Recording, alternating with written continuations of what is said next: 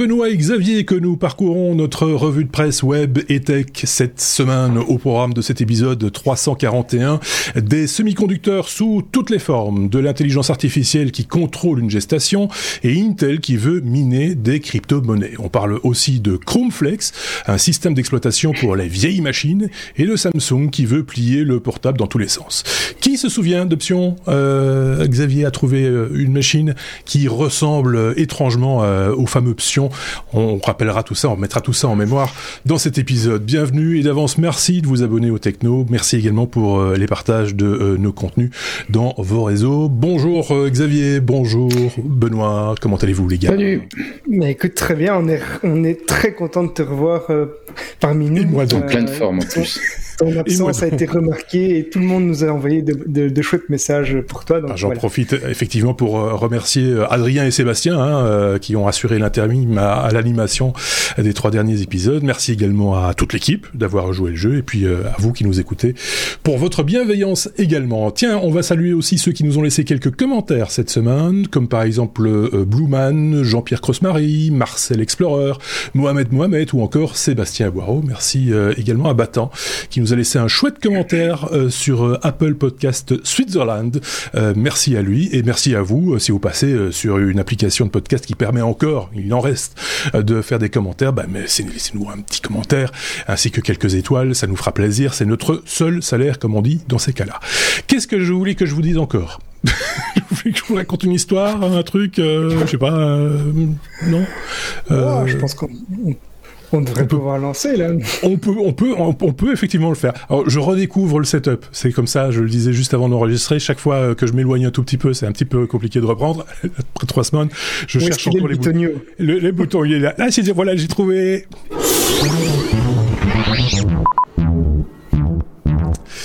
On commence avec la lettre A comme euh, ARM. Il y a plein de choses à dire, Benoît, sur euh, ARM, euh, plein de, de lectures. ça part un peu dans, dans tous les sens. tu as un petit peu, tu as, exploré tout, tout, tout, tout l'univers ARM durant, durant la semaine. Et on a les sources, évidemment. On vous met les liens, comme toujours, dans la description de cet épisode. Benoît. Voilà, exactement. Il y a, plein de, petits sujets intéressants. Euh, ben, je pense qu'on a, on en a beaucoup parlé parce qu'il y a eu le, le, rachat par Nvidia qui s'est pas fait. Et donc euh, ça, ça, a donné pas mal de d'occasions de, à beaucoup de gens de s'exprimer, de se poser des questions, regarder un petit peu comment ça se passe. Regardez le, le fait que maintenant qu'il y a l'introduction en bourse, ben, euh, est-ce que la stratégie de SoftBank a été la meilleure? Et j'ai relevé en particulier trois articles. Un qui a été euh, partagé au départ par, par Seb, une interview de Derman Osser, c'est le un des fondateurs de, de ARM il y a, il y a, il y a très très longtemps. Euh, et, l'article est assez intéressant. Il est, il est sur 01net. Euh, en français, donc assez facile à lire. Et le voilà, le, personnage est intéressant parce qu'il a un regard. Il est plus dans la boîte depuis euh, une bonne vingtaine d'années, mais il a quand même évidemment un, un, attachement à la société. Et puis il va, euh, il décode un petit peu le marché, il décode un petit peu la, la situation autour, et en particulier il était assez opposé au, rachat parce que bah, pour lui il y, a, une, vraie perte de souveraineté.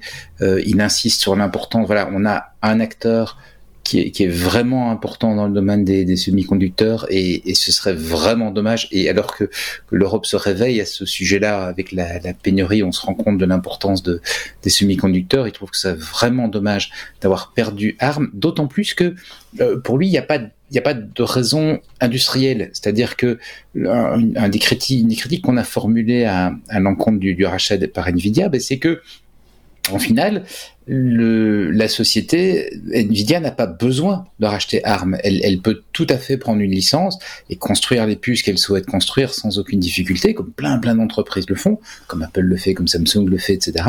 Et donc son analyse, c'est qu'il n'y avait pas de besoin, et donc comme il n'y a pas de besoin industriel, clairement, il, avait très peur que la, ce soit simplement l'occasion de, de, couper le, le, le, terrain à des, à des concurrents potentiels. Et mmh. donc, l'analyse est assez intéressante. Il parle également de risque, de risque 5, cette, cette alternative à, à l'architecture ARM, mais qui est basée sur, des, sur, sur de l'open source, avec maintenant une fondation en Suisse. Voilà, je vous invite à aller le lire, c'est une chouette interview. C'est oui, euh, autant le signaler, 01net, ils ont fait un coup. Hein, là, il faut bien le reconnaître parce qu'ils ont mm. quand même une interview exclusive, il faut le dire. Et donc, on vous invite vraiment à aller euh, aller la lire cette interview, à aller découvrir cet univers parce que vous vous saurez tout sur euh, sur sur Arm et, et c'est voilà, c'est passionnant. Et quand il y a un bel article bien étoffé, ça mérite de le dire. Voilà. Tout à fait. Et donc, on vient de le dire. Deuxième article que j'ai trouvé très sympa, très intéressant sur le sujet, c'est une petite analyse sur Ars Technica. Alors ici, c'est en anglais. Ars Technica, c'est un site bien connu euh, qui, est, spécialisé dans l'actualité technologique et euh, avec souvent des analyses assez intéressantes. Et là, le, il, pose justement une analyse sur les, les choix qu'ont fait SoftBank quand ils possédaient ARM et quand ils influençaient le, le, le, le, marché sur lequel l'entreprise se positionnait.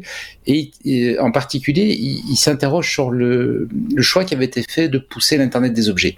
Alors qu'en final, l'Internet des objets, on n'arrête pas de nous, l'annoncer. C'est vrai qu'a priori, une architecture de processeur euh, avec une faible consommation, qu'on peut planté dans plein plein plein de machines différentes, ça semble être euh, un mariage euh, un mariage idéal, mais sauf que le marché a pas franchement décollé et le, marché euh, sur lequel aujourd'hui l'entreprise gagne, c'est évidemment les, smartphones, mais c'est aussi de plus en plus le marché des serveurs.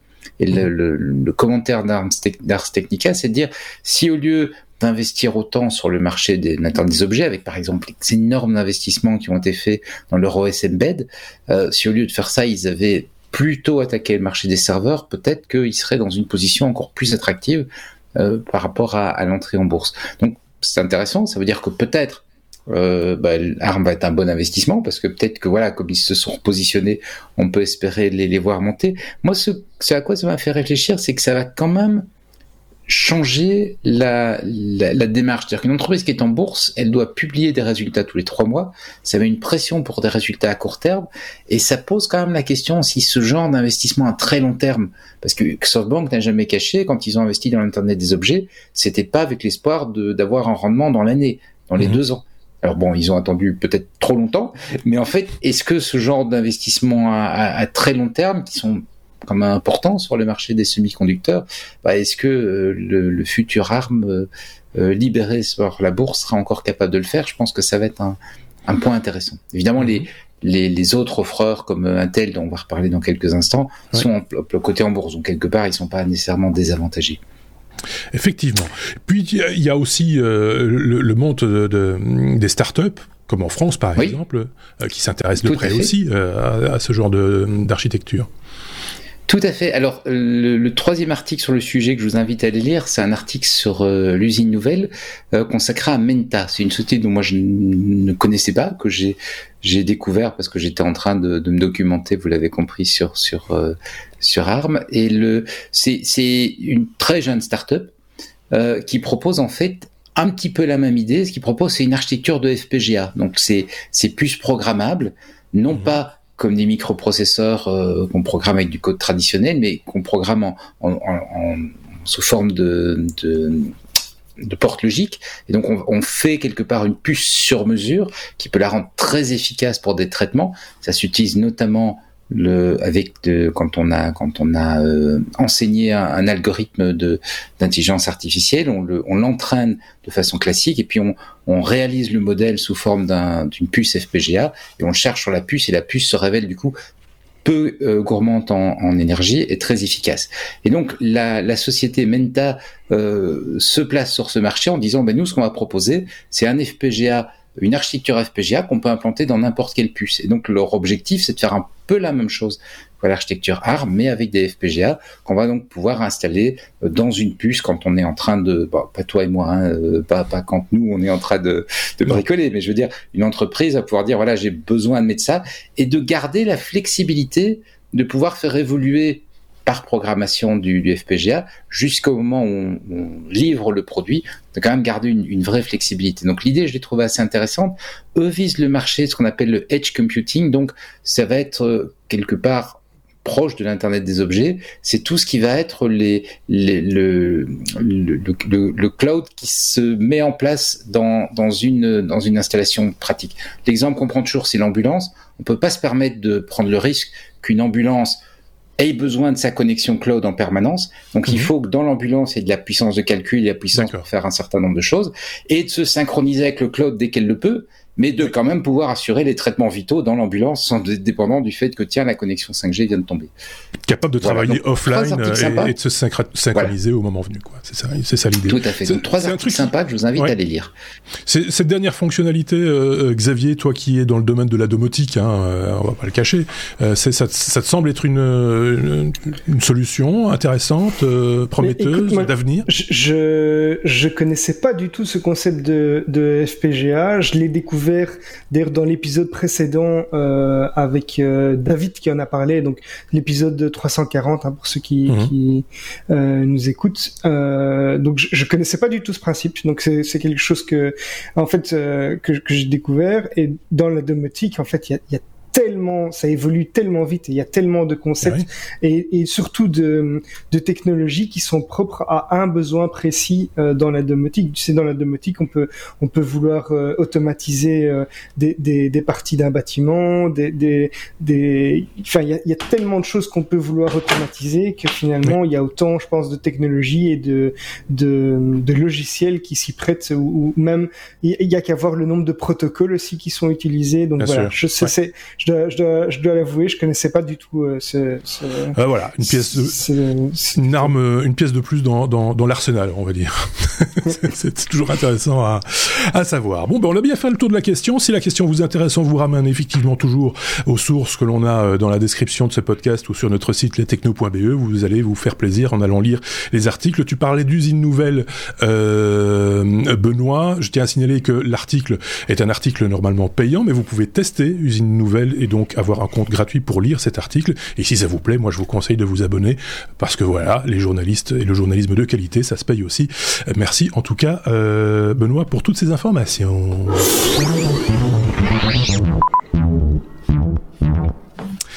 On passe à la lettre C. C comme euh, crypto. Xavier, euh, ben justement, oui, Benoît euh, en parlait à, l'instant. Intel veut devenir un acteur majeur dans le minage des crypto-monnaies. Je, lis ce qui est écrit sur notre écran. voilà.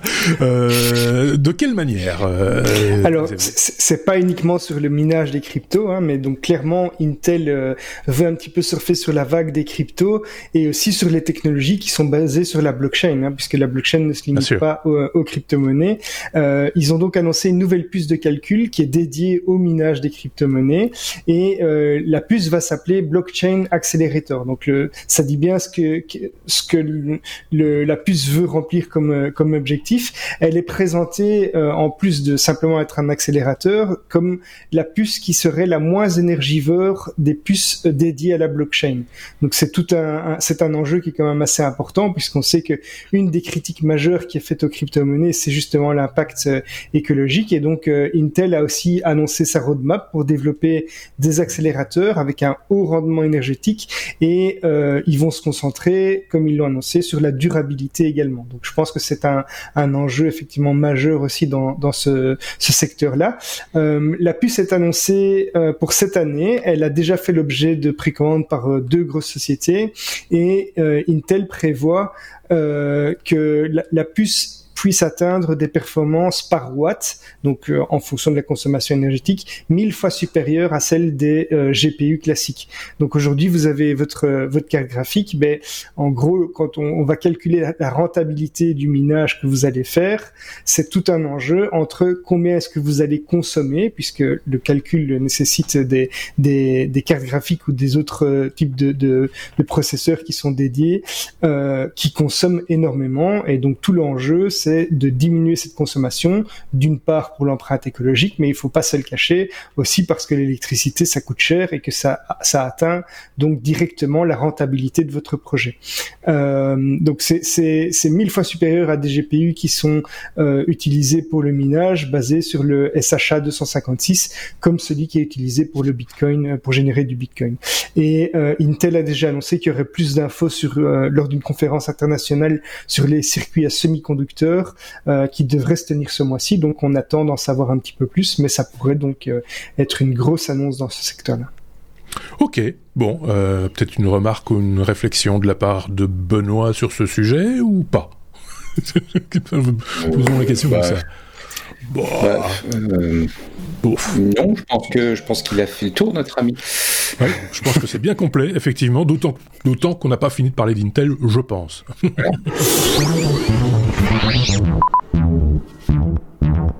Allez, enfonçons le clou. Comme Intel, euh, Intel qui s'offre Tower Semiconductor. Euh, Benoît, bah justement, tu l'évoquais aussi un petit peu dans le premier sujet. Euh, ça bouge, hein, côté semi-conducteur euh, et processeur. Il y a, pas, y a pas à dire, quoi.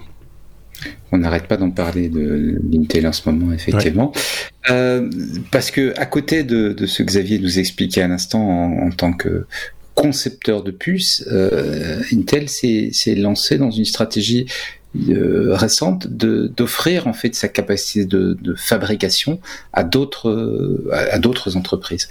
Euh, et quand on voit la difficulté qu'on a actuellement, parce que je pense que le monde s'est rendu compte qu'on était horriblement dépendant d'une seule société pour produire l'essentiel de nos de nos puces, euh, avec les, les conséquences qu'on qu'on voit aujourd'hui, euh, bah, c'est clair que les autres entreprises qui ont la capacité de de, de fabriquer des, des puces bah, se, euh, essayent de, de, de, se placer sur ce marché. Donc Intel a fait le choix stratégique de dire ok on va on va continuer évidemment à concevoir d'abord les processeurs Intel pour lesquels on est le plus connu, mais aussi euh, comme Xavier l'évoquait à l'instant des, des, des, produits plus spécialisés. Mais à côté de ça, euh, on veut également offrir nos capacités. Et le problème qu'ils ont, c'est que bah, Intel est plutôt dans le haut de gamme en termes de fabrication.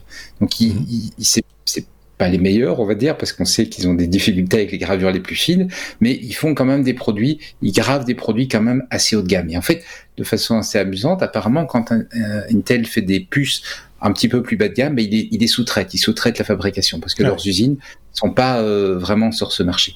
Et alors, c'est un c'est un marché intéressant, mais quand on veut se positionner comme euh, fabricant pour euh, offrir des services pour des tiers, ben, voilà, ils étaient pas, ils étaient pas peut-être équipés pour euh, pour euh, pour ça. Et deuxièmement, en termes de compétences de commercialisation, ils n'ont pas des équipes aujourd'hui chez Intel qui ont la, la, la connaissance de voilà comment est-ce qu'on se présente sur le marché, comment est-ce qu'on va parce que pendant des années Intel réservait sa fabrication à ses propres puces. Et donc la solution qu'ils ont trouvée, c'est de débourser à peu près un petit peu moins de, de 6 milliards de dollars, 5 milliards et demi, pour s'acheter euh, Tower Semiconductor, qui est un fabricant israélien. Donc, il récupère les usines. Alors, les usines, quelque part, complètent les usines d'Intel parce que eux, euh, Tower est plus sur des puces moins haut de gamme. Donc, ils vont euh, compléter la gamme d'Intel en, en, descendant un petit peu en, en, complexité de fabrication, mais du coup aussi en descendant en prix. Et d'autre part, il récupère le, le know-how de comment on se présente sur ce marché, euh, comment est-ce que le marché évolue, euh, comment on commercialise son offre, etc.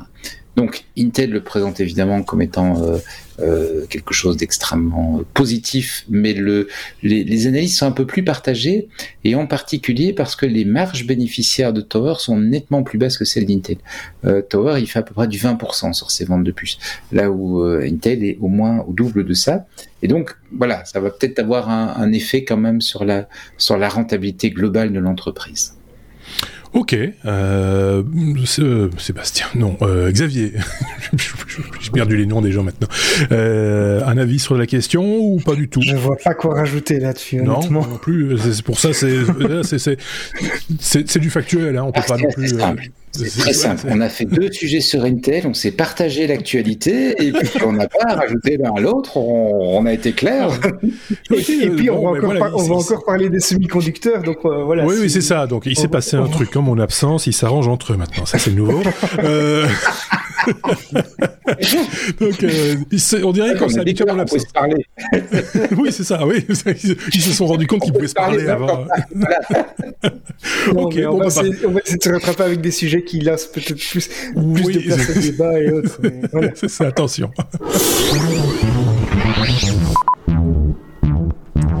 Allez, on va un peu, un peu, se diversifier. On va parler d'intelligence artificielle cette fois-ci, euh, Xavier, avec euh, une intelligence artificielle utilisée euh, comme nounou euh, chez chez les chez les Chinois. C'est une information. J'ai vu là, j'ai vu des photos. Enfin, j'ai vu des photos. J'ai vu j'ai vu l'info et je me suis dit oui, oui qu'est-ce que c'est? Encore que cette histoire ça, Voilà. Et justement, si on si on parle de, de débat, mais je vais, je vais peut-être commencer par la question que j'avais prévue pour la fin, c'est est-ce que ici la Chine se prendrait pas un petit peu pour Dieu et quelles sont les limites qu'on peut qu'on peut se donner?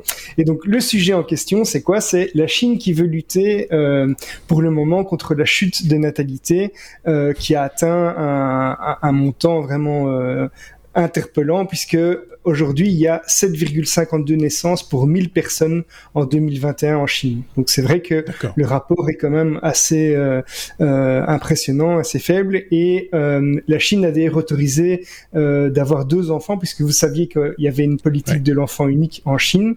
Euh, mhm. La Chine a depuis 2016 autorisé d'avoir deux enfants et trois depuis l'année passée. Donc il y a vraiment quelque chose qui est en train de se passer en Chine. Ils sont conscients de ça euh, et malgré tout ça, la, la, le taux de natalité continue euh, de chuter.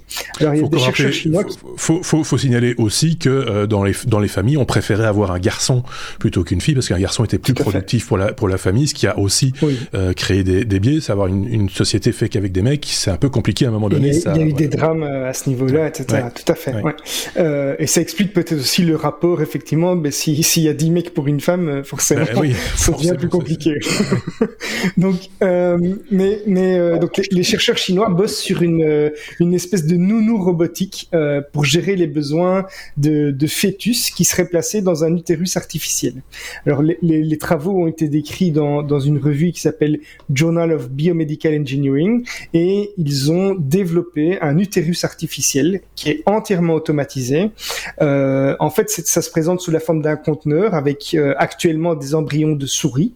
Euh, ces embryons sont nourris par des, des fluides nutritifs hein, euh, et l'appareil est surveillé par une intelligence artificielle qui va ajuster tout un paramètre, tas de paramètres comme justement ben, le contenu des flux nutritifs, le, niveau de CO2 euh, et tout un tas d'autres paramètres. Et ce module est composé également de trois modules optiques qui vont surveiller et analyser le développement des embryons pour, pour les optimiser. Euh, enfin, pour, pour optimiser le développement, pardon. Et donc la nounou artificielle, elle va aussi, et c'est là qu'on commence à atteindre un, quelque chose qui est un petit peu plus touchy, c'est euh, la nounou artificielle va classer les embryons selon d'une part leur état de santé, sur le potentiel de développement, mais elle va aussi détecter et signaler les anomalies. Et donc, on se doute de ce qui peut se passer quand on a un embryon qui est plus ou moins euh, anormal, euh, avec d'autres dérives que je vais aborder un tout petit peu après. Mais euh, pour le moment, euh, heureusement ou pas, c'est à, vous de me le dire, le, le, la loi internationale limite actuellement la recherche sur des embryons humains à 14 jours de développement. Ça veut dire que les chercheurs sont limités à 14 jours sur des recherches euh, sur des humains et donc ils se limitent actuellement sur des embryons animaux, mais ils aimeraient malgré tout pouvoir le faire sur des humains pour, euh, je, enfin, quand on, on, les cite, c'est pour résoudre euh, plusieurs inconnus sur la croissance et les anomalies du développement euh, humain. Donc ils veulent, ils motivent leur recherche par le fait qu'ils veulent analyser, euh, les, enfin mieux comprendre comment se développe un embryon et surtout comment euh, peut-être éviter ou comprendre les, causes des anomalies du développement humain. Alors il y a un autre souci qui se pose en Chine euh, et qui empêche euh, de, de, travailler sur des embryons humains plus longtemps, c'est que en fait en Chine la, loi interdit la gestation pour autrui. Et donc, même si c'est robotisé, si on, mettait des embryons humains, en fait, tout l'hôpital et les chercheurs seraient hors la loi, puisque c'est eux qui, s'assureraient de la gestation d'un embryon qui n'est pas euh, à la base le leur. Alors, les questions, les questions éthiques euh, qui sont liées à ça, c'est quid de la relation avec euh, avec euh, la mère ou les parents euh, Quel serait l'impact psychologique et même peut-être physique sur sur l'enfant Et est-ce que il n'y a pas un risque, comme on l'a, ça a déjà été souvent abordé dans dans la littérature, mais de ne conserver finalement que des embryons qui sont complètement parfaits et parfait à quel titre ben ça c'est c'est les scientifiques qui, qui en jugeraient pour créer euh, finalement un, un, clivage entre les embryons qui ont été euh, qui se sont développés de, par voie naturelle et ceux qui sont en provenance d'un embryon artificiel. Donc euh, il pourrait vraiment y avoir une espèce de civilisation partagée entre des, des, gens qui ont été qui sont qui ont été gardés qui ont été élevés dans le ventre de enfin qui ont grandi dans le ventre de leur mère ou bien dans, un, dans une machine euh, finalement. Alors comme comme le journaliste de Futuratech le, le mentionne dans son en, son article, on est en plein dans, dans le film Bienvenue à Gattaca. Hein. Euh, c'est c'est si vous l'avez vu en tout cas, c'est une, une référence dans, dans dans le domaine donc une sélection en gros de d'êtres humains entre guillemets parfaits selon certaines certaines certains critères pré préétablis. Ça pose des problèmes éthiques. Ça, ça, ça me semble assez évident. Euh, mais je vais laisser Benoît s'exprimer parce que je suis sûr qu'il a une idée sur la question. Oh non, bah, s'il n'y a pas de processeur, moi je m'en fous. Le, rapport à la, le rapport à la, à la vie, clairement, est très différent en Chine que nous. Et c'est, ça s'est vu. C'est, Ce que je trouve assez euh, étonnant dans ce genre de choses, c'est qu'en fait, leur politique de l'enfant unique, où ils ont essayé de, de contrôler euh, avec, avec ce qui se faisait à l'époque, hein, des, de, de, de contrôler la natalité n'a pas été franchement un succès, puisqu'on en arrive euh, aux difficultés que tu évoquais, euh, Xavier. Et maintenant, ben, qu'est-ce qu'on fait? On part sur encore plus de contrôle.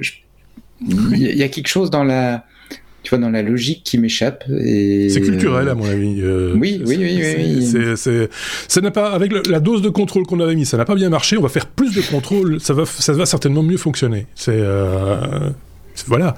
C'est une réponse très technologique à tout, quoi. Oui, c'est ça. Très, très, très, voilà, une espèce de, c'est très particulier. Mais bon, voilà, manifestement, c'est comme ça que ça fonctionne. Euh.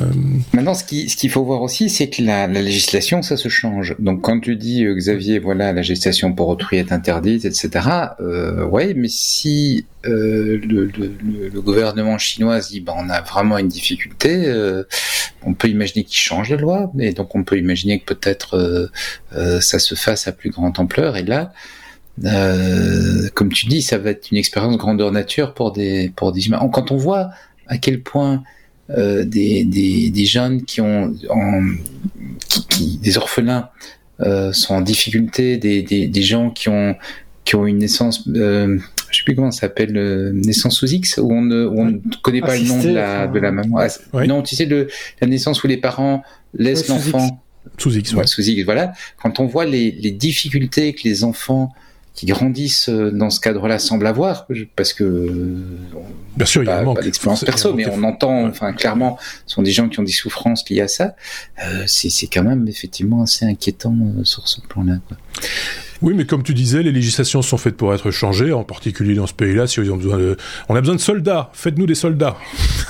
c'est, voilà. C'est la guerre des clones. Euh, c'est, ça. Ben, c'est un peu, c'est moi, enfin, c'est, extrême, mais euh, je trouve cette news extrême. Je ne comprends pas pourquoi on l'a sélectionnée. c'est tellement extrême. C'est hard en fait. Euh, ça, ça, dépasse même le cadre de, de, des technologies. C'est, enfin, voilà. J'imagine que vous qui nous écoutez, vous avez une opinion sur le sujet. N'hésitez pas à la partager avec nous via les via les commentaires, que ce soit sur YouTube ou, ou sur notre blog lestechno.be si vous le voulez. on sera un plaisir de vous lire et éventuellement de lancer un futur débat. Pourquoi pas sur euh, sur le sujet. Hein, euh, ça, ça, peut être intéressant. Je sais pas si tu voulais euh, conclure, Xavier, si tu avais tout dit ou pas. Non, mais enfin, juste moi, je, je, trouve qu'il y, y, a quand même certains enjeux qui sont intéressants. Donc, l'aspect scientifique de, de, comprendre comment se développe l'embryon, etc., et donc de faire progresser la ah. science vraiment sur les, les, connaissances est intéressant. Mais, mais clairement, si il y a des dérives qui sont possibles, qui sont interpellantes. Voilà, c'est ça. On, est on est sur la ligne rouge quand même. Hein. C'est euh, un pas un pas d'un côté, on est dedans quoi. C'est euh, donc euh, il faut faut être vigilant. Et, Passons à la suite.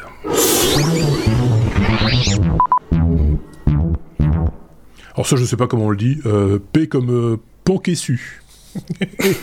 Penkesu, euh, P-E-N-K-E-S-U. Euh, euh, c'est un appareil, je vous en, introduction, je, l'ai évoqué, qui ressemble euh, un peu au fameux Psion. C'est un Pokémon?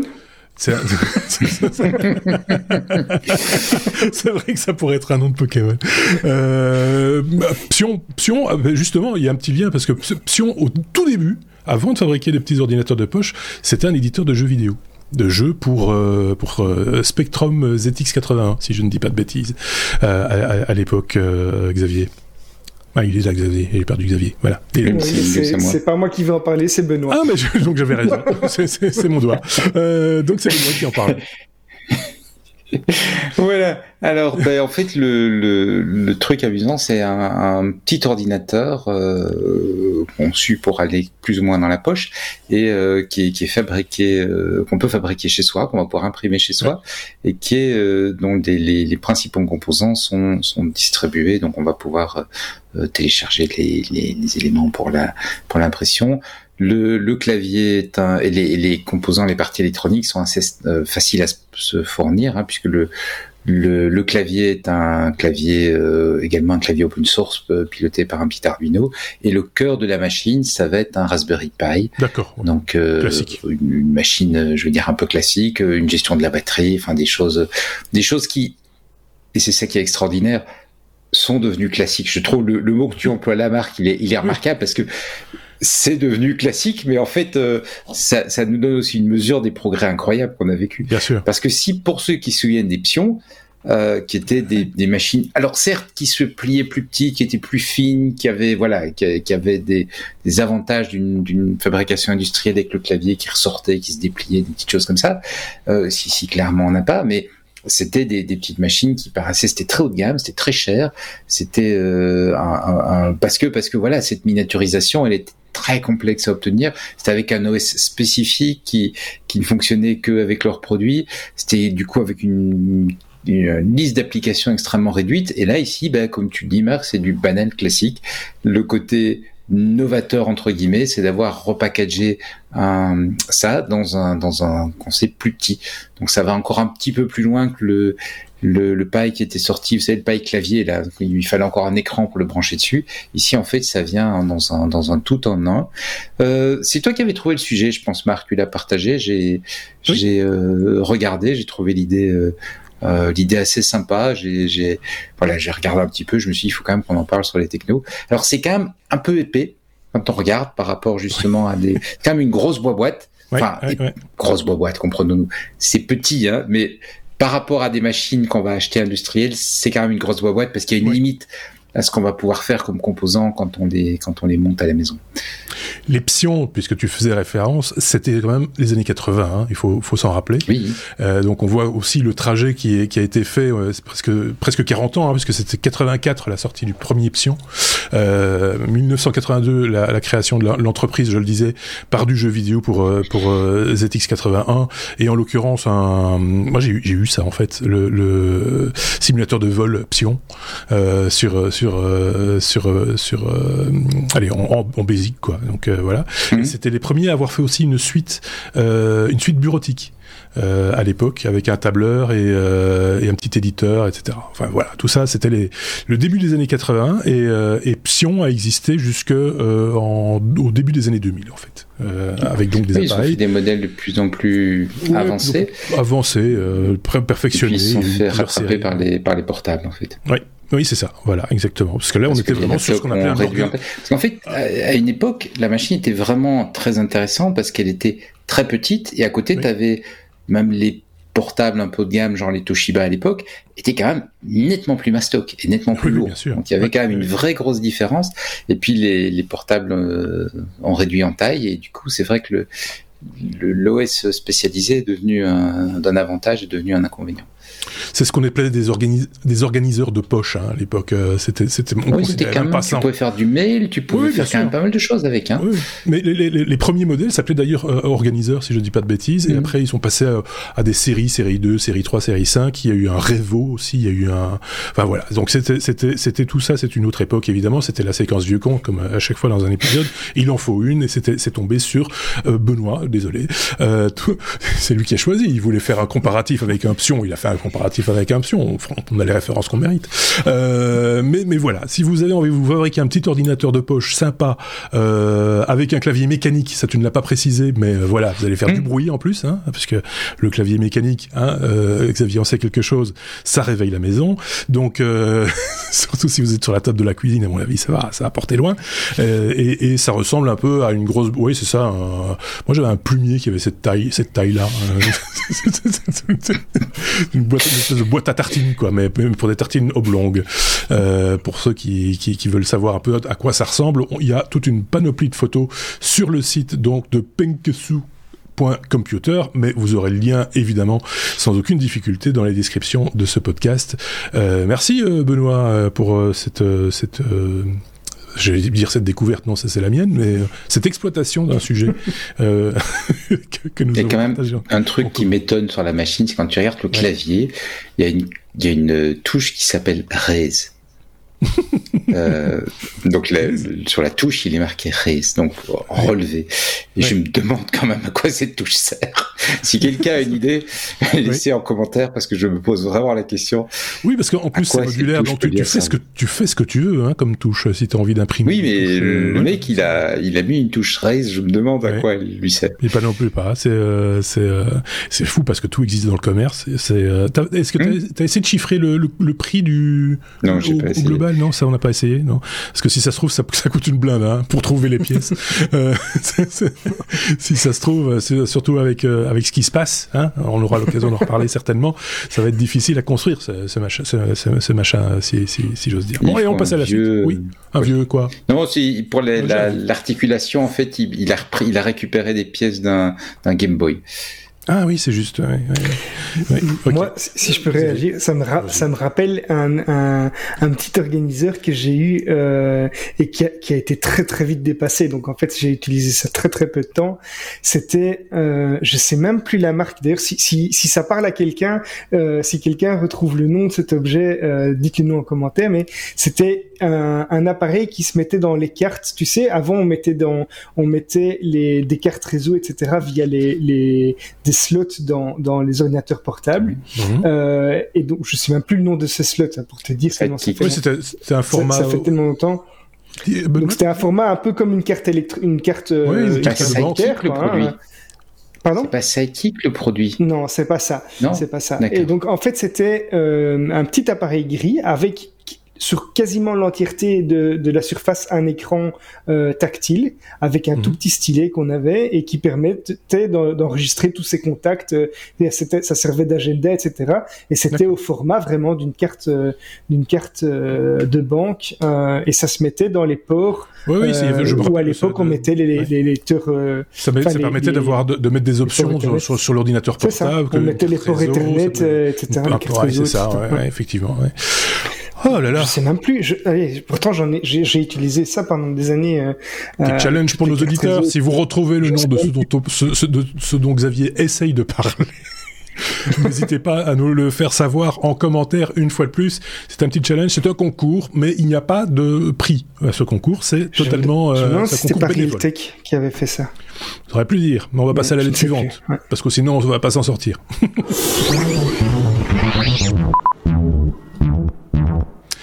Ah bah tiens, euh, R comme euh, recyclage, euh, c'est avec euh, évidemment Xavier qu'on va parler de. Enfin, je sais pas pourquoi je dis évidemment, parce que ça n'a pas de sens. Avec Xavier, genre oui, c'est celui qui fait les poubelles dans l'équipe. Non, non. Google offre une deuxième jeunesse à vos ordinateurs. Xavier, bah, j'en parlais en, en, introduction avec un avec un système d'exploitation un, un, peu léger, quoi, un peu un peu universel, un Tout peu. À fait. Donc, euh, on va parler de Chrome Flex, qui est en fait une nouvelle version de l'OS de Google, euh, qui est normalement utilisée dans les Chromebooks, donc euh, Chrome OS. Et Chrome OS, c'est ce, cet OS qui en fait se limite à peu de choses près à un navigateur Chrome. Donc, vous ouvrez votre ordinateur, vous avez Chrome, et vous allez pouvoir utiliser les applications de Google, par exemple, pour la suite comme dans un Chromebook. Euh, oui, c'est pour les Chromebooks. Euh, et d'ailleurs, je, je, voilà, c'est un chouette, un chouette engin. On en a acheté un il y a pas très longtemps pour mon fils. C'est un chouette appareil.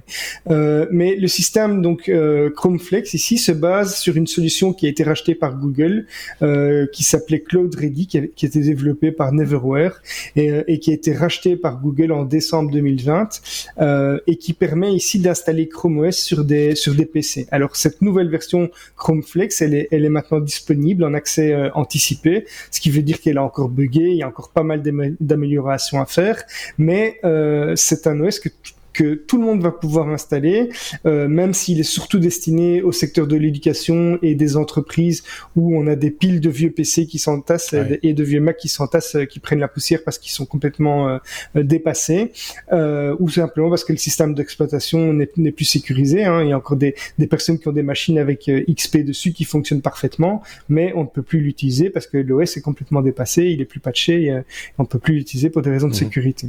Donc ici, l'installation de, de ce système d'exploitation ne prendrait que quelques minutes et euh, Google promet le même suivi que euh, pour Chrome OS. Donc euh, certaines fonctions dépendent malgré tout du matériel. Donc il y a, par exemple certaines webcams ou autres qui pourraient ne pas fonctionner comme pour certains vieux MacBook et on, vous met le lien avec vers une liste de machines qui seront supportées. Donc pour ceux qui ont l'image, c'est ce que Marc est en train de, de montrer à l'écran. Google indique par ailleurs que des ordinateurs qui sont euh, vieux de 13 ans, alors quand on parle d'ordinateurs portables, 13 ans c'est vraiment une éternité, hein, euh, c'est certainement des ordinateurs qui permettaient justement d'insérer cette fameuse petite carte dont, je parlais euh, il y, a peu. un exemple de machine de cette période-là, c'est le PowerBook G4 qui pourrait donc faire tourner cet OS et leur donner une nouvelle jeunesse puisque les besoins en termes de performance de ce système d'exploitation sont vraiment minimes. Donc voilà, un, moyen efficace de donner une seconde vie ou peut-être d'équiper euh, des élèves d'ordinateurs. Vous avez un vieil ordinateur qui traîne chez vous que vous, dont vous ne savez plus rien faire. Vous hésitez même à le donner à vos enfants parce que c'est complètement dépassé. Et bien voilà, Chrome OS, Chrome euh, Flex donc ici euh, est un système d'exploitation qui pourrait lui donner une deuxième vie. Alors si vous, avez, si vous avez un vieux parc de matériel dans les entreprises, parce que je suis ici sur la liste et je vois qu'il y a énormément de d'ailes latitude dans toutes les versions possibles imaginables. C'est en général ce sont des machines qu'on rencontre en, en entreprise. Hein.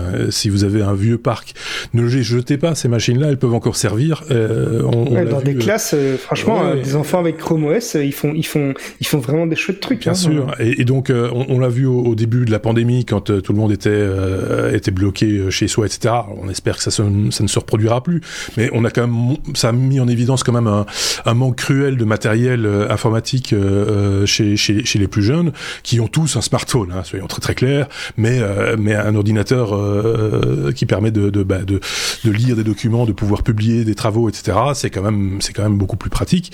et donc là, vous avez la possibilité avec cette liste-là, il y a du HP, il y a du, enfin voilà, je, suis assez surpris de voir le, la quantité. Alors quand on clique sur le sur le lien vers euh, vers chaque euh, modèle, ils disent qu'est-ce qui fonctionne et qu'est-ce qui fonctionne pas. Et, euh, et ça, c'est juste des modèles qui ont été testés. Ça veut pas dire qu'un modèle qui n'est pas repris là-dedans ne fonctionnera pas. Hein. Bien sûr, la liste va sans doute encore s'étoffer au fil des, des, des expérimentations et des, et des usages. Hein, euh, J'imagine en tout cas.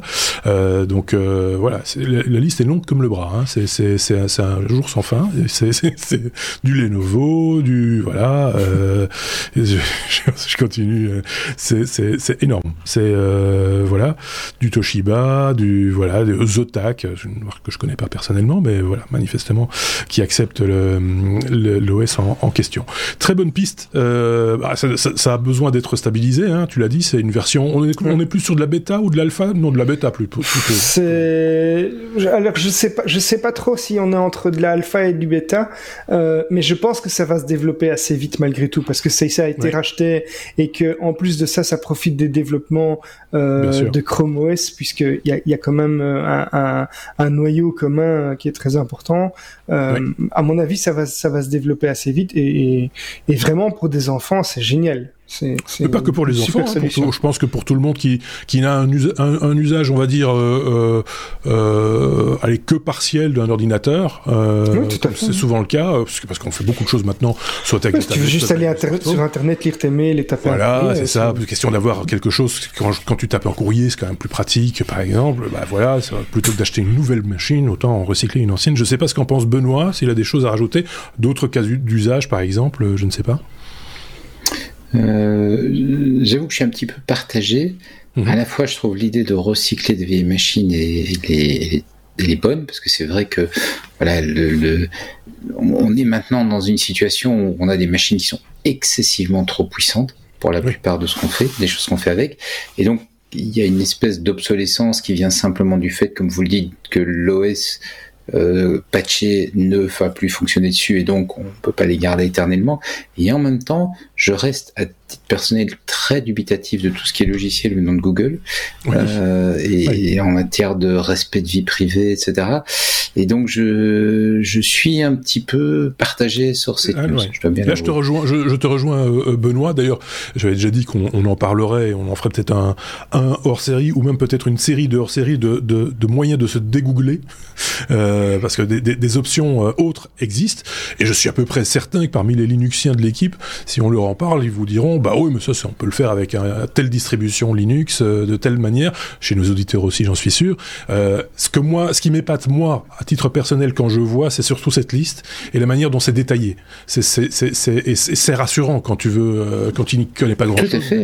Cet aspect-là des choses est quand même assez assez rassurant. Il y a, on peut en prendre du, du poil de la bête entre guillemets euh, et, et, et s'inspirer peut-être de, de, ce mode de, de communication justement pour, euh, pour, pour peut-être oui installer une distribution Linux peut-être plus. il devrait y avoir une version Chrome. Je sais pas, il y aura peut-être bien un jour une version euh, Chromium de, de l'OS. Hein. On, a Chrome OS, on pourrait. Oui, pourquoi pas avoir un Chromium OS. Mais je, je, rejoins Benoît sur l'idée effectivement de, de, on peut être frileux, je le reconnais euh, moi-même, de, de, par rapport de, s'embarquer, on va dire, avec avec des outils euh, afféodés à une seule marque et en l'occurrence ici à, à Google, effectivement. donc voilà, vos, vos, vos commentaires tout aussi pertinents que celui de Benoît sont les bienvenus, évidemment, euh, en commentaire sur notre blog, lestechno.be, ou sur notre chaîne YouTube, ou là où vous vous trouvez, et là où on peut vous lire, surtout, parce que sinon, ça n'a pas beaucoup de sens, effectivement.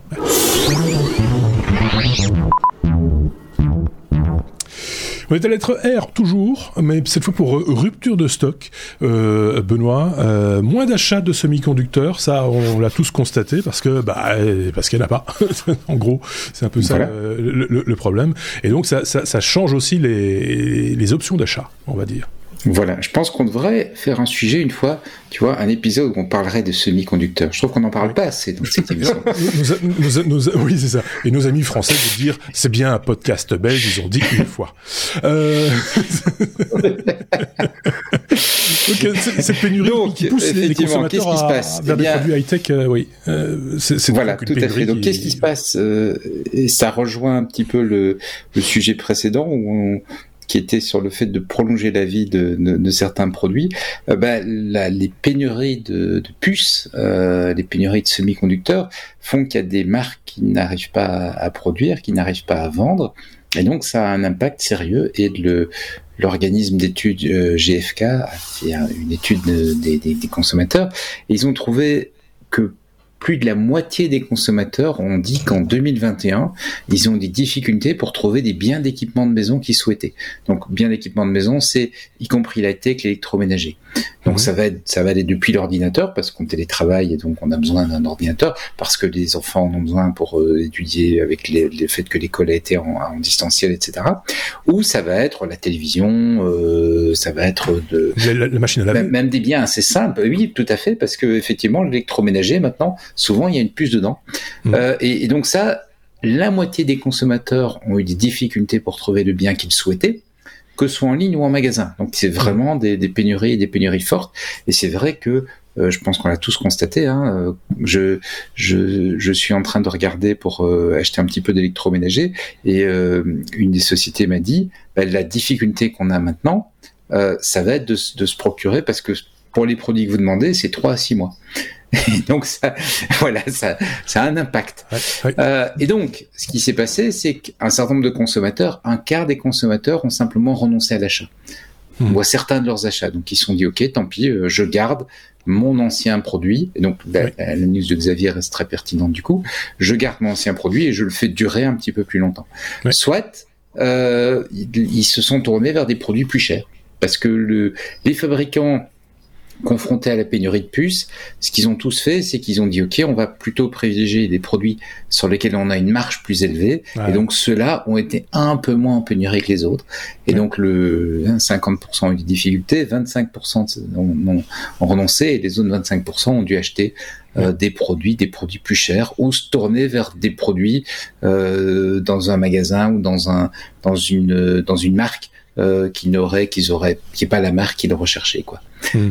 Voilà. Alors, il y a plein d'autres choses. Par exemple, on voit aussi que le, marché des, smartphones reconditionnés a augmenté de façon euh, très très importante. Hein. Euh, on est passé, euh, on, a une hausse de 36% des ventes de smartphones reconditionnés sur l'année 2020, parce que voilà, faute de trouver du smartphone, soit on a dû monter en gamme, soit on a dû se tourner vers des produits d'occasion. Mmh. Euh, et en fait, à peu près, à la seule exception de l'informatique, parce qu'évidemment le télétravail et l'enseignement distanciel a poussé la vente de télétravail, on constate que à peu près pour tous les tous les éléments de, de, de la high-tech, eh ben les, les ventes ont en baisse. En tout cas, pas nécessairement en valeur, parce que comme je disais, les consommateurs sont tournés vers des produits plus haut de gamme, mais en volume, c'est à travers euh, tous les secteurs, à l'exception de, des ordinateurs, puisque là, bah, pour s'équiper pour le télétravail, forcément, à la fois les entreprises et les particuliers ont acheté, euh, ont acheté pas mal. Et puis, faut oublier que les, les fabricants d'ordinateurs souvent avaient des, des, des, des volumes d'achats importants qui faisaient qu'ils avaient des, des, contrats à long terme qui leur ont permis de, de gérer les choses un petit peu différemment de d'autres acteurs de, de l'électronique. Donc c'est quand même, euh, mine de rien, impactant cette chute. Bah, effectivement. Euh, Xavier, euh, je sais que tu avais un petit mot à dire sur ce sujet parce que toi-même, tu, tu, tu, tu, tu, installes des choses, tu, tu fabriques des choses, tu fais fabriquer des choses et, et tu te retrouves aussi euh, bloqué euh, par, par ce type de, de rupture de stock. C'est effectivement une news qui, qui, ne peut que me faire réagir, hein, puisque euh, ben, avec ma société, on est fabricant de certains composants, euh, enfin de, de, de, pièces électroniques. Euh, alors, la première chose que, sur laquelle je voulais, enfin, il y a plusieurs petites choses sur lesquelles je voudrais réagir. Euh, Benoît, Benoît a indiqué que euh, on parlait surtout de certains composants et de, de la marge, et donc le choix de, de faire des produits avec une plus haute marge euh, et de se concentrer sur ces produits. Ce qui est important à savoir aussi, c'est que euh, les, les, composants qui sont euh, en pénurie ne sont pas forcément des composants haut de gamme. Donc il y a des, il y a des produits euh, très très très basiques euh, en électronique qui actuellement sont euh, indisponibles. Et donc ça touche vraiment toute une gamme de produits. Donc c'est je comprends, il y, a, des fabricants qui se concentrent sur des produits avec la plus haute euh, euh, euh, valeur ajoutée et la plus grande marge parce que c'est d'un point de vue stratégique pour l'entreprise l'élément le, sur lequel ils doivent se concentrer. Mais ce qui est important de dire, c'est que ça touche tous les fabricants de n'importe quoi qui comprend euh, un petit peu d'électronique. Euh, euh, donc nous-mêmes, on, y fait face et c'est vrai qu'il y a des composants pour lesquels à l'époque on pouvait aller sur n'importe quel fournisseur, on en trouvait en stock par centaines et aujourd'hui on doit vraiment littéralement racler des fonds de tiroir chez certains fournisseurs pour trouver des, des, pièces. Un autre point qui me fait réagir, c'est quand on parle du, du, des smartphones qui sont pour lesquels on a de moins en moins d'achats de nouveaux smartphones et euh, on a de plus en plus de, de recyclage entre guillemets de, de, de smartphones. En fait, j'ai l'impression aussi que euh, un autre élément qui pourrait expliquer ça, c'est que euh, je pense qu'on a atteint un espèce, euh, un, un, certain niveau de performance euh, et de fonctionnalité dans les smartphones qui fait que aujourd'hui, Monsieur, Madame, tout le monde n'a pas forcément besoin d'un smartphone euh, dernier cri. Je, je pense vraiment qu'aujourd'hui, on a des, on, on, a, on a la possibilité avec des smartphones qui ont déjà plusieurs années de d'avoir tous les tout ce dont on a besoin euh, sur un sur un smartphone, en tout cas pour les usages les plus fréquents et pour euh, les personnes qui n'ont pas des besoins euh, particuliers. Donc ça c'est un, un, autre élément. Et alors oui, euh, effectivement, même ma société aussi, on est on est impacté par par cette crise et il y a des il y a une grosse inconnue à, à, pas mal de niveaux pour pour pour cette crise qui touche un nombre incroyable de, de sociétés et je suis persuadé que certaines sociétés euh, si, ce n'est pas déjà le cas, ne vont pas se relever euh, de, de cette crise parce que si vous avez, euh, si vous êtes dans le cas d'une société qui vend un produit unique euh, allez, je vais prendre un simple exemple, mais euh, on, on, a une société qui a euh, développé euh, une brosse à dents qui peut, qui permet de se laver les dents en 10 secondes. Donc elle a mmh. un produit, elle a fait cette brosse à dents. Imaginons que demain un des composants principaux euh, qui qui qui, qui, est utilisé mmh. pour le pour l'électronique de ce, ce, cet appareil vient à manquer. Eh bien du jour au lendemain, ils ne savent plus rien vendre quand leur stock est écoulé, et donc c'est dramatique. C'est quelque chose qui touche beaucoup d'entreprises. Effectivement. Enfin, moi, j'ai connu ça il y a très très longtemps, euh, dans, à l'époque où je faisais du commerce et je vendais des connecteurs. J'avais dans ma gamme un connecteur très spécifique qui était fabriqué par un seul fabricant.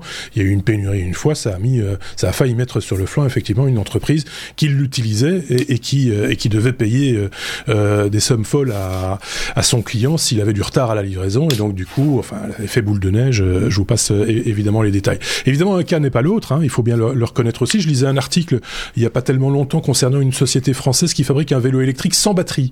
Euh, c'est un vélo électrique qui utilise des condensateurs, une, batterie en quelque sorte de, de, de, condensateur qui donne juste la petite impulsion nécessaire, un petit coup de kick, on va dire, quand on pousse sur les pédales, et qui s'en sort relativement bien grâce à ça, parce que finalement, ce sont des composants relativement simples à, à fabriquer et que l'on trouve euh, assez facilement, même s'ils ont peut-être dû changer de fournisseur. C'est ce qu'on utilise dans Noven aussi, des super condensateurs. Et, voilà, c'était des super condensateurs, effectivement, et je crois que c'est Pipop, le, le, le, vélo en question, euh, qui, et qui, qui donc ça les sauve quelque part euh, euh, leur technologie ultra simple, euh, je vais pas dire que c'est de la low tech, mais presque, euh, leur permet de, s'en sortir, de continuer à malgré tout à, produire. Donc il faut pas, voilà, un cas, n'est effectivement pas l'autre, mais ce sont des difficultés dont on pourrait éventuellement se passer.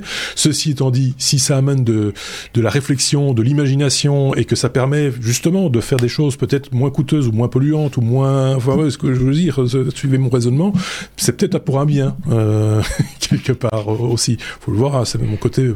Pour l'instant, ah, tout, tout, ça amènera certainement d'autres opportunités, effectivement. Hein, quand il ouais. y a quand il y a une crise pour quelque chose, euh, ça, ça crée des opportunités euh, pour d'autres personnes. Donc, oui. Benoît, une conclusion ou on a fait le tour? Bon, Pour reboucler sur le sujet du ouais. le premier sujet, euh, ça, ça explique aussi la, la, volonté de la Commission de développer l'autonomie européenne en matière de, de semi-conducteurs, oui, oui, de ne pas sûr. être dans la situation actuelle où tout est fabriqué presque tout est fabriqué hors de l'Europe. Oui. Et donc, euh, quelque part, on est les plus mal lotis quand il y a une pénurie oui. qui s'installe. Nos 45, entreprises, comme c'est que Xavier, sont les plus mal lotis. Je dis pas de bêtises, 45 milliards de débloqués pour créer des usines de fabrication de mmh. semi-conducteurs en Europe, si, si, ma mémoire est bonne. Oui, mais il... l'actualité d'il y a quelques semaines. Euh, J'étais un peu. Mais, mais il faut réaliser qu'il faut, faut faire les usines, il faut euh, construire les, les, les, les, les cadres commerciaux. Enfin, il y a beaucoup de choses à, ouais. à mettre en œuvre parce qu'aujourd'hui, on est complètement dépendant. Bien sûr, bien sûr. Ouais. Je pense que les compétences, elles existent en, en, en Europe. On n'a pas besoin d'importer. Euh, souvent, on se plaint de, de, la fuite de compétences euh, à, à l'étranger. Je pense qu'il faut, il faut juste arriver à la retenir. Ce sera déjà pas mal. Euh, je pense, non? Ou, C'est un je petit vois... peu plus compliqué ça parce ouais. que tu as, tu as deux aspects aux compétences. Tu as la personne, on revient sur ARM, qui a les compétences pour faire la conception, etc. Mais en fait, ce sont des relativement petites équipes. Et puis après, tu as les, les armées de techniciens Mmh. Euh, qui n'ont pas le même niveau de compétence, mais qui ont besoin d'un niveau de compétence suffisant pour pouvoir produire en volume. Il faut, faut, ouais. faut surveiller les machines, il faut programmer les machines, il faut, faut vérifier la qualité, etc. Ça requiert un niveau de compétence qui est peut-être pas tu vois le le le, le, top, top euh, ouais, ouais. style style des ingénieurs de armes mais là par contre on a besoin de gros volume on a besoin de beaucoup de gens. Ouais, et, il y a les compétences là... et l'expérience aussi, c'est deux choses différentes. Hein. Oui, bien sûr. Ouais, tu ouais. peux être très compétent, mais avoir une expérience dans un autre domaine. Oui. Ou très bien, très bien formé, mais n'avoir aucune expérience. Euh, c'est aussi souvent le cas en informatique aujourd'hui, hein, euh, de manière générale. Ok, bon ben voilà, on n'a pas fini d'en débattre, hein, on en reparlera encore, à mon avis, on n'est pas sorti du tunnel. Donc euh, voilà, vos commentaires sont évidemment les bienvenus. Comme je le dis, j'aime à le répéter, euh, ça alimente le débat aussi. Et, euh, et donc voilà. voilà. Allez, on arrive tout doucement au bout de ces épisodes, je le dis, parce que si vous êtes en train de faire votre jogging, c'est peut-être le moment de pousser une petite pointe de vitesse. Euh, c'est pour arriver à ce que votre jogging s'arrête au moment où, l'épisode s'arrête. Euh, Est-ce comme euh, Samsung, Xavier, on parle de Samsung qui veut rendre notre, votre, leur ordinateur portable encore plus mobile ou encore plus compact euh, C'est selon. Je vais juste faire une petite parenthèse. Ça m'avait manqué ce petit jingle quand on, quand tu n'étais pas là. On, je me le chantais oui. dans la tête entre les, entre les, différentes lettres de la BCD. Certains, donc... certains l'ont même chanté en vrai, mais, mais... ça, voilà. donc, euh, donc, je reviens à Samsung qui euh, teste, comme on le sait, pas mal de formats sur les, les smartphones et, et, les ordinateurs. On a les exemples, on a les exemples du, du Z Fold, du Z Flip pour les smartphones avec la technologie d'écran pliable. Au CES, euh, et d'ailleurs j'ai mis le lien, ils ont présenté euh, les Flex Note, le Flex S, le Slidable, le Flex X, donc tous des, toutes des, des concepts un petit peu de d'ordinateurs qui exploitent les, écrans pliables ou des formats euh, tout à fait nouveau.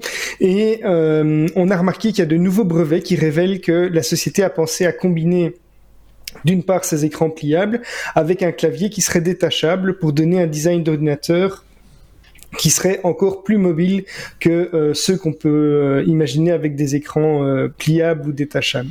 alors L'appareil serait composé d'une part d'un écran détachable euh, qui, peut servir de, tablette, hein, euh, mais il sera aussi pliable. Et euh, l'innovation un petit peu, c'est que on a dans la partie clavier qui est détachable, euh, on va pouvoir diviser ce clavier également en deux. Donc chaque, chaque partie du clavier euh, contient sa propre batterie.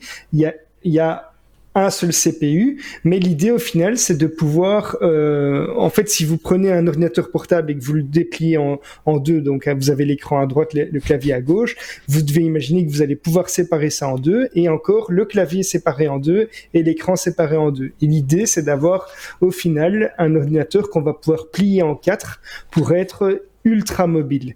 Alors, euh, on, on, peut utiliser l'écran comme une tablette, je l'ai déjà dit, à voir si ce, si ce brevet va aboutir à quelque chose. Euh, mais pour les personnes qui sont hyper mobiles, ça peut être un concept euh, intéressant. Euh, voilà, je suis curieux de voir où ça va aboutir. Moi, je, enfin, tu connais mon amour pour les écrans pliables. Hein euh, Moi, ce que, moi, ce que je, me dis à chaque fois euh, quand je vois ce genre de concept, euh, et je sais pas si Benoît va me rejoindre là-dessus, mais c'est euh, on rajoute de la mécanique là où on, on, a fait tous les efforts possibles imaginables pour ne plus en avoir. Euh, on a vu ça avec les smartphones. Hein, euh, on se rappelle les, vieux Motorola dépliables, machin, etc. On a supprimé l'aspect mécanique et ça a fait des choses, des appareils qui étaient un peu plus durables quand même. Cette obsolescence de la charnière, on l'a tous connu. pareil pour les pour les portables aussi où ça a quand même bien amélioré. Et là on, y retourne. On va remettre des connecteurs propriétaires avec des trucs qui vont se déglinguer, qui vont se remettre, qui vont se défaire, qui vont se remettre. Moi, j'y crois pas. J'arrive pas à y croire. Euh, je, crois que c'est un marché de niche, en fait, moi. Je pense que c'est vraiment ah, pour des personnes qui ont besoin d'être ultra mobiles. pour les personnes qui ont besoin vraiment d'être ultra mobiles et peut-être que la fiabilité ne sera pas euh, l'élément Mais voilà, mais, mais, mais ultra mobile et encore, tu peux pas t'en servir une fois quand tu es plié en quatre. C'est un origanisme, machin.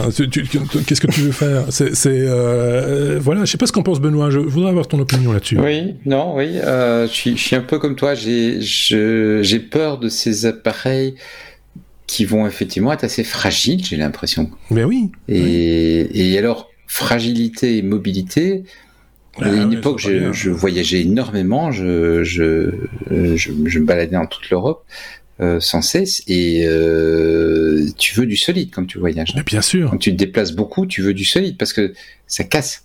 Euh, tu, tu, tu cognes, les, dans les aéroports, on, on balance les trucs, t'es bousculé, euh, t'as pas toujours un cadre bien propre pour t'installer, donc tu auras des poussières qui s'installent. Je, je, veux pas cracher sur le produit que j'ai pas vu et pas essayé. Hein, euh, non, non. Euh, c'est sympa de voir des, la, des, des, des, idées et, et, tout ça, c'est très bien, mais j'ai chaque fois effectivement la même réaction que toi sur un, ces écrans pliables, ces trucs. Quid de la solidité? Oui, c'est ça. Et puis, puis, puis, bon, en même temps, c'est aussi en faisant progresser. Je veux dire, ah, on a connu, comme tu disais, ces charnières qui cassent, mais voilà, peut-être que, peut-être que si on s'y met vraiment, on va résoudre ces problèmes-là. Oui, bien sûr. Moi, je, je, pense que je pense encore là. Je pense qu'on on est encore à l'étape, euh, ça, ça va casser. Euh, on le sait. C'est, c'est, c'est, mais, mais, mais, en même temps, on est obligé de l'éprouver pour euh, avancer parce que voilà, et cette recherche-là, elle a été payée, donc il faut, il faut essayer de la rentabiliser au maximum avant de passer à autre chose. Mais c'est qu'une étape, à mon avis. C'est euh, voilà, euh, c'est, c'est. Et comme tu parles de mobilité euh, et de et, et, de solidité, moi je me rappelle il y a pas tellement longtemps quand je devais partir pour travailler, on, on me confiait un, c'était, je pense que c'était Panasonic qui faisait des ordinateurs portables qui, étaient tropicalisés, tu pouvais le balancer de la fenêtre de ton train et, on le retrouvait sans aucun problème et il fonctionnait parfaitement et, avec des connecteurs qui étaient bien conçus pour éviter de, prendre de l'humidité, des, choses comme ça. Donc voilà, enfin, il y a toute la gamme possible de robustesse entre ça et, ce qu'on nous montre là, mais ça, ça me paraît particulièrement euh, euh, dangereux, j'ai presque envie de dire. Euh, Xavier, je te laisse conclure. Non, mais je, oui, je, je, je, parlais de ces écrans pliables aussi. Une, une de mes craintes principales, c'était aussi que ces écrans soient très fragiles et s'abîment, euh, se fragilisent à, la longue à force d'être pliés, etc. Et j'ai l'impression qu'en l'espace finalement de, en, dans un délai très court, donc de, de 1 à 2 ans, euh, j'ai l'impression que ça s'est déjà très très fort amélioré euh, et que beaucoup de tests que je lis sur des, des nouveaux modèles qui sortent euh, ont l'air de dire que ça, ça a l'air d'être euh, de plus en plus concluant. Alors peut-être que ça ne l'est pas encore assez, mais donc je pense qu'on pourrait être surpris à assez court terme sur la, la longévité et la solidité de ces appareils. Euh, oui, peut-être. Maintenant, c'est sûr que toute mécanique engendre des, eh des, sources de problèmes en plus. Hein. Ça, je vous rejoins complètement. Ça, ça, ça, c'est une, une, espèce d'obsolescence euh, naturelle euh, au, à l'élément mécanique qui, qui, a une usure, quoi. Enfin, mm. C'est assez forcé. Et puis il y a le prix de ces machins aussi. Hein. Euh, c'est pas donné. Hein. Euh, les, ah oui, mais il faut, faut, quand on a envie d'un bon processeur, d'une machine qui de, de course euh, versus un truc qui se plie, ça pose question, quoi. Mm. Voilà. C'est plein de questions qu'on se pose. c'est ça aussi le principe hein, des technos, c'est de se poser plein de questions. Et donc, euh, pas toujours. Peut-être que pour euh, Sébastien euh, Arbogast, qui se déplace beaucoup, est-ce que c'est, est-ce que lui, ça pourrait être un, le genre de client qui serait notre camarade Sébastien, cet appareil ultra mobile. Qui est, qui, qui, est, qui est, un ancien chroniqueur, mais que je considère comme étant toujours un chroniqueur, même s'il vend sa webcam. euh, donc, euh, voilà.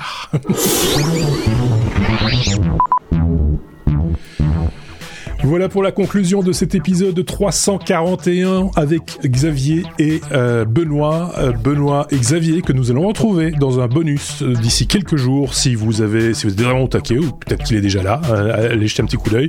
On va vous proposer ça, le bonus qui ne fait que 15 minutes et donc moins de 15 minutes peut-être.